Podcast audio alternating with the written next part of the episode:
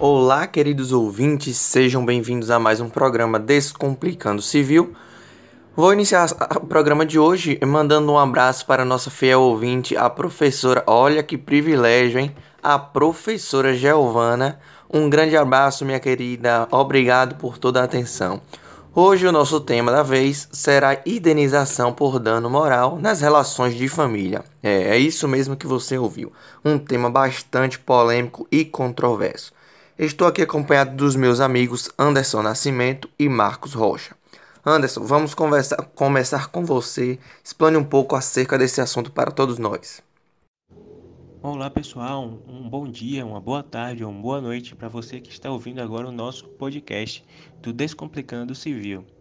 Como você já sabe, o meu nome é Anderson Rodrigues e sou especialista em Direito Civil e Processo Civil. Antes do começo do nosso programa, né, antes de mais nada, eu quero cumprimentar aqui meus nobres colegas de mesa de programa, Luan e Marcos. E por último, mas não menos importante, é claro, agradecer a vocês, nossos queridos ouvintes, que sempre participam com dúvidas, questionamentos e até mesmo contribuindo com informações valiosas para a gente aqui do Descomplicando Civil. No programa de hoje, a gente vai falar um pouco sobre a questão das indenizações no âmbito das relações familiares. Então, em quais casos isso pode acontecer e quais casos são mais frequentes, não é isso? Tudo isso por causa da nossa enquete realizada lá no Instagram, na nossa página Descomplicando.civil, em que colocamos algumas caixinhas de perguntas, algumas enquetes. E Marcos, Luan, vocês não vão acreditar a quantidade de dúvidas que surgiram sobre esse assunto. Na verdade, choveu né, perguntas acerca desse tema. Como esse programa não é só nosso, mas também de vocês, é claro que não poderíamos deixar de trazer algumas considerações novas a respeito de um assunto tão pedido. Bom, então, dando continuidade aqui ao nosso podcast, nós vamos abrir a nossa caixa de perguntas, perguntas essas que foram enviadas por pessoas do Brasil inteiro, como Geraldo de Joinville e o Marcelo de Aracaju, assim como muitas outras pessoas. A principal dúvida, o principal questionamento dessas pessoas foi sobre a possibilidade de pedir indenização nos casos de abandono afetivo. Confesso a vocês, caros colegas, confesso a vocês ouvintes, que é uma boa pergunta, porém é uma questão muito delicada. Portanto, pode ser que eu não tenha uma resposta 100% exata para essa, essa, esse questionamento. Mas antes, precisamos esclarecer o que de fato é o abandono afetivo. Pode-se dizer que ocorre o abandono afetivo quando o genitor que não detém a guarda da criança possui um comportamento omisso, contraditório ou esperado para o exercício do seu papel de mãe ou de pai. Então, é uma ausência de quem deveria exercer a função afetiva na vida da criança ou do adolescente. Entende-se então que o pai e a mãe têm um dever de amparo, o qual vai muito além do aspecto financeiro, e ingressa na questão de fornecer ao menor afeto e ensinamentos. Ou seja, não basta apenas pagar a pensão, é necessário também fazer parte da vida dos filhos. Partindo disso, percebemos que a ausência, o descaso e a rejeição por parte do pai ou da mãe em relação aos seus filhos são atos que prejudicam o desenvolvimento do menor, causando muitas vezes danos irreversíveis. A aplicação da indenização por dano moral seria uma espécie, então, de compensação por esses danos causados pela falta de prestação afetiva do genitor. Bom, o abandono ele pode ser considerado como ilícito, muito embora não tenha ainda na legislação um artigo que defina isso de forma específica. Então, é uma questão, na verdade, debatida na doutrina e na jurisprudência é, essa situação. Outro ponto também que vem trazendo uma discussão é sobre a possibilidade de quantificação dos danos morais nesses casos, uma vez que é impossível precificar a dor sofrida pelo menor.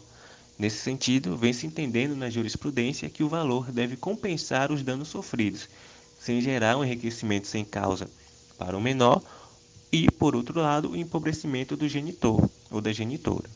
O que é certo é que surge o dever de indenizar quando violados os princípios da dignidade humana e da solidariedade das relações pessoais. É um caso, então, que tem que ser analisado com muita cautela, à luz do caso concreto, e sempre buscando o melhor para a criança ou adolescente. Realmente, Anderson, é um tema bastante complicado, bastante controverso e que necessita né, da de uma maior atenção do nosso judiciário. Afinal, estão envolvidos crianças e adolescentes. Mas me diga aí, tem dúvida de mais algum ouvinte aí pra gente para você responder?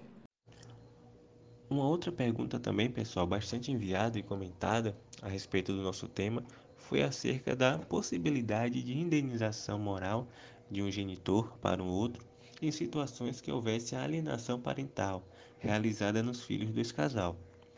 Nesses casos, é muito difícil lidar com situações nas quais os genitores não conseguem dialogar para resolver as questões dos filhos. E com todos os tumultos né, normais oriundos da disputa pela guarda ou convivência com a criança, efeitos e consequências aparecem, sendo um deles a prática da alienação parental. Esses casos, na verdade, são muito mais comuns do que se imagina, não sendo difícil se deparar atualmente com pais ou mães que estimulam o filho a repudiar o outro pai alienado. Esse tema é objeto de muitas discussões nos dias atuais, vez que os casos que chegam às varas de família, onde eu atuo bastante mesmo, são recorrentes e demandam muita cautela ao serem analisados pois a maioria dos problemas relativos à alienação parental não são de cunho jurídico, tratam antes, na verdade, de questões emocionais e psicológicas. Apesar de não ter uma resposta também 100% exata nesse caso, venho observando alguns julgados que tendem a deferir a indenização moral nesses casos. Prova disso foi um julgado da primeira Câmara Civil do Tribunal de Justiça do Mato Grosso do Sul que condenou um homem a indenizar a ex-mulher por praticar alienação parental com a filha do casal. A condenação por danos morais, nesse caso, foi fixada em um valor de 50 mil reais. Ao analisar o recurso, então, a primeira Câmara Civil considerou que a alienação parental não cessou por muitos anos seguintes após o término da relação do casal. Ele também tomou como depoimentos o, as considerações da filha, né, que havia sofrido alienação, e da psicóloga que atendia é, a família. Para o colegiado, então, ficou comprovada a violação direta e intencional da obrigação do genitor de promover e estimular uma relação positiva e harmoniosa entre a criança e o seu outro genitor. A partir disso, então, podemos perceber que se trata de um entendimento e que, portanto, vai depender muito da análise do caso concreto. Mas é necessário sempre visar o melhor interesse do menor, é, a criança, né, ou adolescente. Esse aí é mais um caso, né, que envolve crianças e adolescentes e, como eu disse anteriormente, necessita de uma maior atenção do nosso judiciário. Agora eu vou passar a bola aqui, Anderson, para nosso querido amigo Marcos Rocha também. E aí, Marcos, agora é com você. Olá, meus amigos, boa noite também, né? Boa tarde, bom dia, qualquer horário do dia aí que vocês estão escutando esse podcast, né? Estou aqui do lado dos meus colegas, né, Anderson e Luan, esses colegas que já iniciaram já a nossa nossos nossos temas, nossos trabalhos e eu tô aqui para dar continuidade, né? É, e vou ler aqui também duas perguntas dos nossos amigos que estão aí bombando na internet e esse essa pergunta, essas duas perguntas são muito interessantes, né? Porque é, o tema é, direito, o direito civil em si, o direito das famílias em si, são muito importantes na sociedade e se tornam casos muito práticos, né? E a dúvida de muitas pessoas, de muitos estudantes que cursam direito têm muitas dúvidas. E a, e a primeira pergunta que eu estou vendo aqui, que é muito interessante, é em relação à parte conjugal, né? A parte conjugal. Eles perguntam aqui: em caso de infidelidade conjugal, há possibilidade de existir danos morais é, em caso de que haja infidelidade conjugal, é, ou seja, adultério, modo simples. Há possibilidade daquela pessoa lesada pela infidelidade exigir danos morais? Bom, é algo que a gente precisa de mais tempo para explicar, mas simplesmente e basicamente existe sim danos morais em relação a atitude de infidelidade conjugal. Porque a gente vai vendo vários conceitos, vários preceitos do direito, né? E entende-se o que? O simples ato de infidelidade conjugal não existe danos morais, mas só que se esse ato de infidelidade ele ofende diretamente o princípio da dignidade da pessoa humana, que é muito previsto é, na Constituição, ele sim vai sim ensejar danos morais, entendeu? é, porque as relações familiares são sempre cercadas de muito subjetivismo. E esse subjetivismo é bem peculiar no ramo do direito, né? Sempre cercado de grandes debates doutrinários e, e aí fica muito difícil. E esse, e esse, e esse, esse tema é cercado de muitos, muitos debates doutrinários e potenciais, né? O exemplo disso são os pedidos de indenização por dano moral, né? Que a gente está falando é, em relação às famílias. É, e esse relação de infidelidade conjugal é muito comentada, né? Em, em, em sala, é muito comentado também em debate de advogados e tal. E é muito importante a gente falar sobre isso. Agora, deixa eu ler aqui uma segunda pergunta que é muito interessante sobre esse assunto. Eu estou vendo aqui, ó, existe lei específica que estabelece danos morais ao adultério? Ó, não existe lei específica, tá?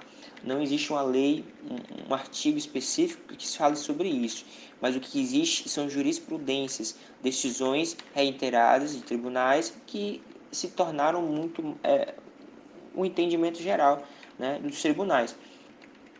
Essa exposição do cônjuge né, traído à situação humilhante que ofende a sua honra, a imagem ou a integridade física, psíquica, ou seja, qual for, é, enseja sim indenização por dano moral. O exemplo disso aqui, que como eu estou falando que é jurisprudencial, esse entendimento, é uma turma, né, proferiu um acordo, né, confirmou a sentença de primeiro grau que condenou o réu ao pagamento de indenização de 5 mil reais a ex-cônjuge é, por danos morais né, decorrentes de, é, de relacionamento extraconjugal. Inicialmente, é, os desembargadores salientaram que o simples descumprimento do dever jurídico, como eu acabei de falar, de fidelidade conjugal, ele não implica por si só a indenização por dano moral. Para tanto, é necessário que o cônjuge, cônjuge traído tenha se disposto à situação humilhante com a ofensa de sua honra, imagem integridade física ou psíquica. É, os julgadores entende, entenderam que os fatos gerados é, do abalo psíquico a, a apelada ultrapassaram é, a vida conjugal, uma vez que o réu divulgou em rede social imagem na qual aparece em público acompanhado da amante e admitiu em gravação não ter se prevenido sexualmente nesse relacionamento conjugal. Então, existe aí muitas, é, muitas falhas, né? muitas, muitas falhas, digamos que muitas lesões à moral da, da ex-cônjuge e isso prejudicou de certa forma a imagem dela. Por que não? É, por que não é, exigir que haja danos morais em relação a esse tipo de atitude, né? E é só isso, né? Acho que é para não ficar muito grande aqui nosso podcast para a gente ser mais dispositivo, eu acho que é, essas duas perguntas acho que foi muito importante de falar porque esse tema é muito controverso, é muito é, debatido na, em todo local, apesar de ser um entendimento muito firme. Né? E com isso nós vamos finalizando o nosso podcast de hoje, pessoal. Muito obrigado pela atenção de todos e até próxima semana.